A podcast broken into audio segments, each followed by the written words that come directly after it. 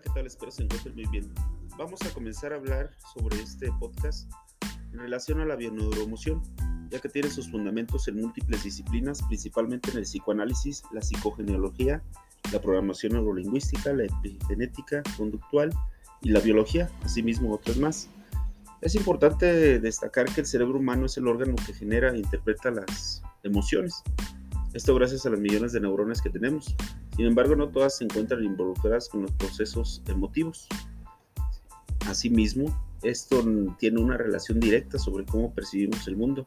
Si bien los sentimientos son la toma de conciencia de estas emociones, nos sirven para expresar de forma más racional nuestro estado anímico, como son los pensamientos que tenemos sobre, sobre nuestra propia percepción del mundo. Este enfoque concibe la emoción como una alteración del ánimo que mueve a las personas del estado habitual en que se encuentran hacia una directa concreta. Eh, esto quiere decir que pues genera un cambio en sus vidas. Su función principal de la emoción será pues expresar cómo el inconsciente procesa una serie de estímulos externos y los refleja a nivel biológico.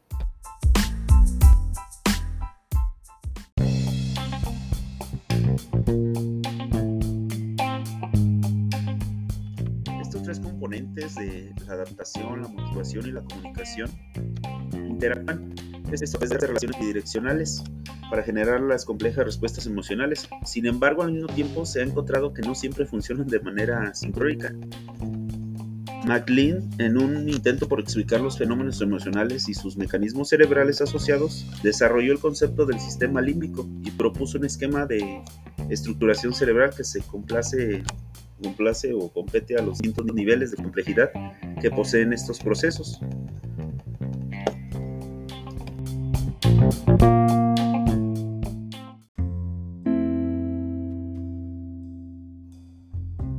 En relación a estos procesos, él definía que existe el cerebro triuno, el cual pues el primero es el más primitivo, ya que se encuentra en la primera capa, es el cerebro instintivo o reptiliano, e incluye el tronco del encéfalo y del cerebelo.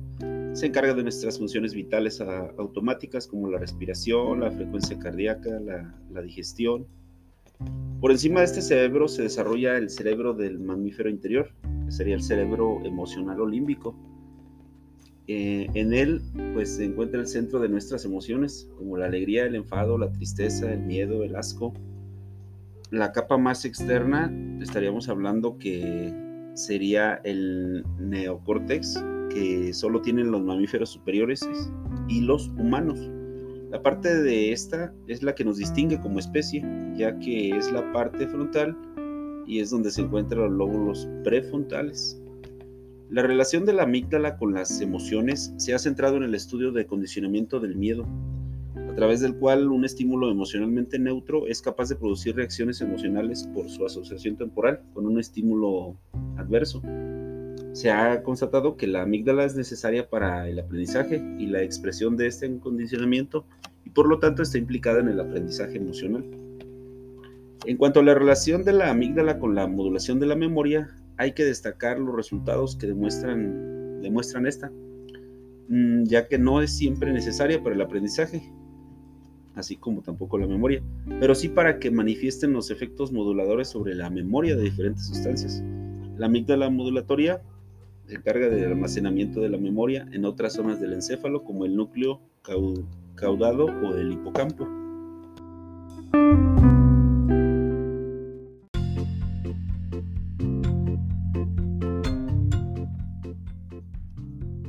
De los estudios, los científicos han descubierto que las sensaciones más comunes del ser humano, como la rabia, la tristeza, la felicidad, el miedo, suelen desplazarse, desencadenar las, las sensaciones corporales más fuertes como el dolor, presión en el pecho, la rigidez muscular, los vacíos en el estómago, además de señalar que son correlatos físicos, en otras palabras, son universales en todas las culturas. Obviamente, pues todo el ser humano los experimenta. Esto pues cuando pues cuando estamos experimentando algún tipo de emoción. Para esto pues la inteligencia emocional se relaciona con la habilidad para percibir con precisión, valorar y expresar emociones, acceder o generar sentimientos cuando facilitan el pensamiento, También la habilidad para entender la emoción y conocimiento emocional. Desarrollar también esa capacidad de poder regular las emociones que promueven el crecimiento emocional e intelectual de las personas. Hay una cosa que queda clara, pues todos sentimos las emociones de igual modo, sin embargo nosotros la vamos a determinar cómo queremos que nos afecte. Esto pues dará un resultado de tal manera que los expresaremos de una forma diferente.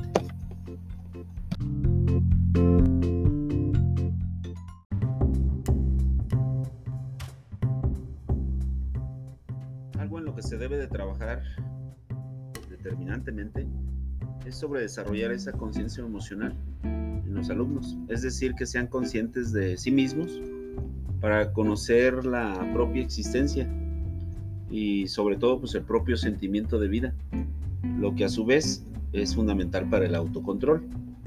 El autocontrol o regulación de las emociones significaría entonces la capacidad para saber manejar ampliamente los propios sentimientos, los estados de ánimo, eh, evitando caer en el nerviosismo y sabiendo permanecer tranquilo para poder afrontar los sentimientos de miedo y las situaciones de riesgo y también para recuperarse rápidamente de los sentimientos negativos. Cuando el profesor sabe educar emocionalmente, los alumnos disfrutarán más en la escuela. Esto pues construirán más fácilmente su autoestima, tendrán un mejor rendimiento académico y una mejora de la creatividad, trascendiendo a ellos las cualidades humanas este, que nosotros estemos proyectando y originándose una disminución de los problemas relacionados con como la disciplina, un ambiente escolar menos agresivo y pues asimismo también mayor cumplimiento por parte de los alumnos. La, la, habilidad social es la capacidad para establecer relaciones sociales, fructíferas para facilitar la convivencia social y para que otros respondan adecuadamente, cosa que luego nos pasa en, en el aula al estar desarrollando las actividades. Existe mucha apatía en ocasiones.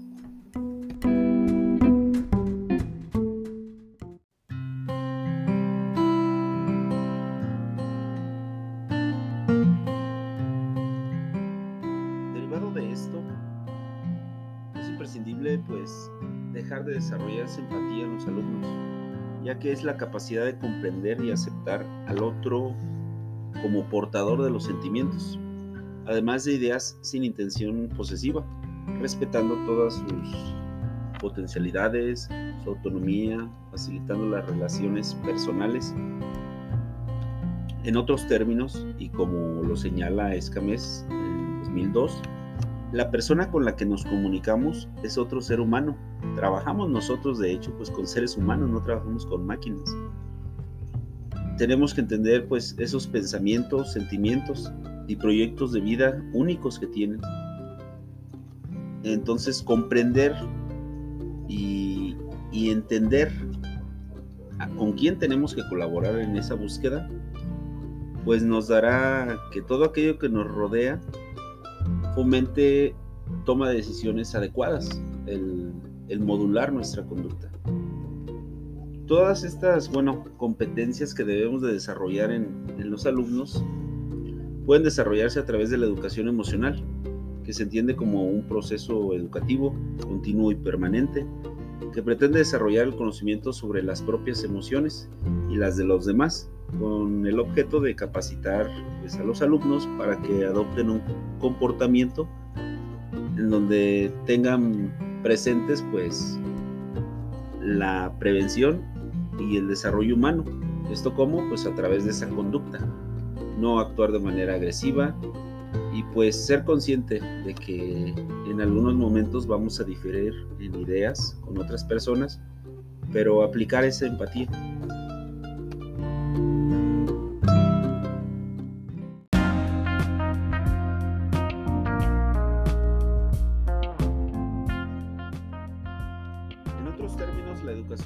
pues también puede considerarse como, como el proceso educativo continuado, ya que esto pues no, no es nada más en este caso en el nivel donde nos desempeñemos, sino sabemos que atrae una marcha desde antes en, en niveles anteriores y asimismo pues se debe de cuidar que en lo subsecuente pues se siga aplicando y desarrollando en los alumnos.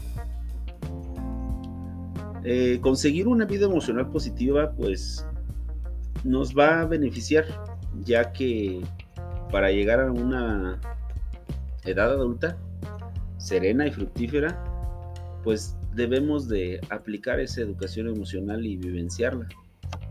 Esto pues nos va a mejorar también al controlar los impulsos y las emociones negativas. Nos va a permitir capacitar a estos alumnos y, lograr que gestionen sus emociones. Desarrollar habilidades sociales e interpersonales en el marco de un desarrollo afectivo y equilibrado. Así como desarrollar esa capacidad de automotivarse, cosa que luego lo vemos mucho con los alumnos ellos más que motivados a veces están desmotivados, no tienen metas a futuro. Derivado pues sabemos que a veces es del ambiente familiar eh, y también pues por cuestiones que son un poco más directos, personales de, de ellos que realmente no se visualizan a futuro en siendo exitosos, regularmente lo que podemos definir.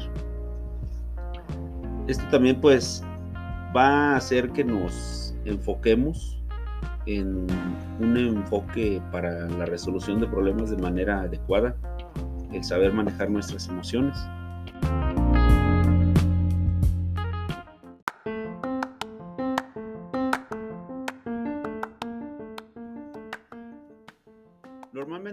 Llega un momento en el que estamos con esa conciencia sobre el reconocimiento de la necesidad poner en práctica un programa de educación emocional.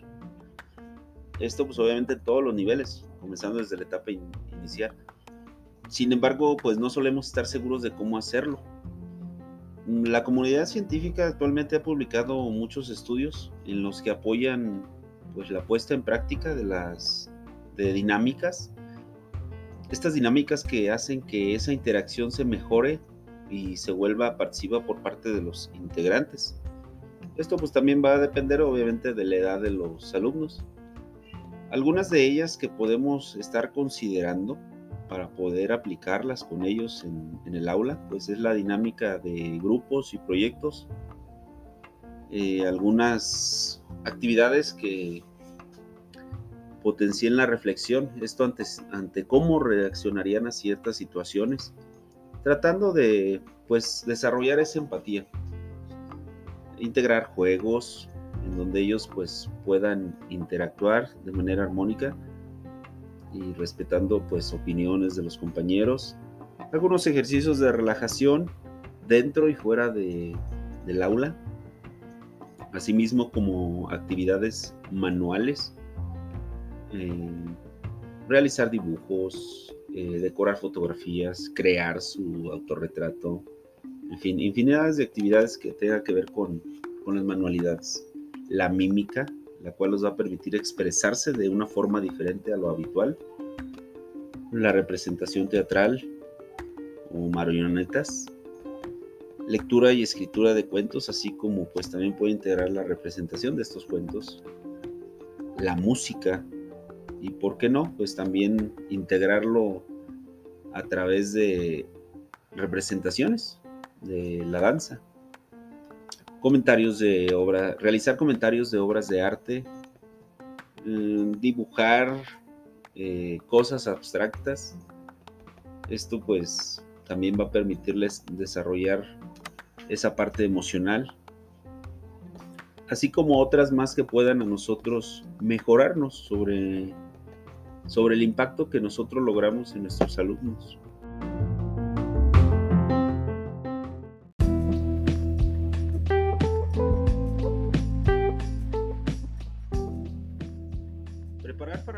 implica la estimulación para el desarrollo de estrategias de aprendizaje autónomo.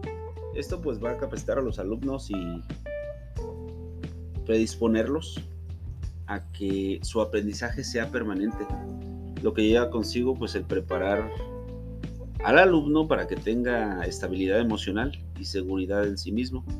Asimismo, pues esto va a hacer lo que tome decisiones responsables y tenga habilidades para relacionarse con sus compañeros o en cualquier contexto donde se desenvuelva. En definitiva, pues realmente es prepararlo para que sea feliz, ya que implica pues la necesidad de la educación en tomar en cuenta aspectos emocionales. La inteligencia emocional pues cambiará drásticamente su vida a partir de que nosotros decidamos dar una atención apropiada en ese aspecto. Debemos ser realistas. Estas habilidades pues no nos convertirán en invulnerables ni a nosotros ni a ellos. Este, pero nuestra inteligencia emocional hará que los alumnos sean educados y estén motivados por aprender.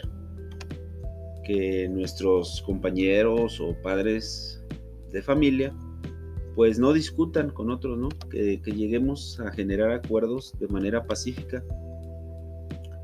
Mm, es importante pues mencionar esta parte porque el desgaste psicológico que, que implica todo este tipo de situaciones, cuando no consideramos el estado emocional, pues afecta, afecta nuestro desempeño docente.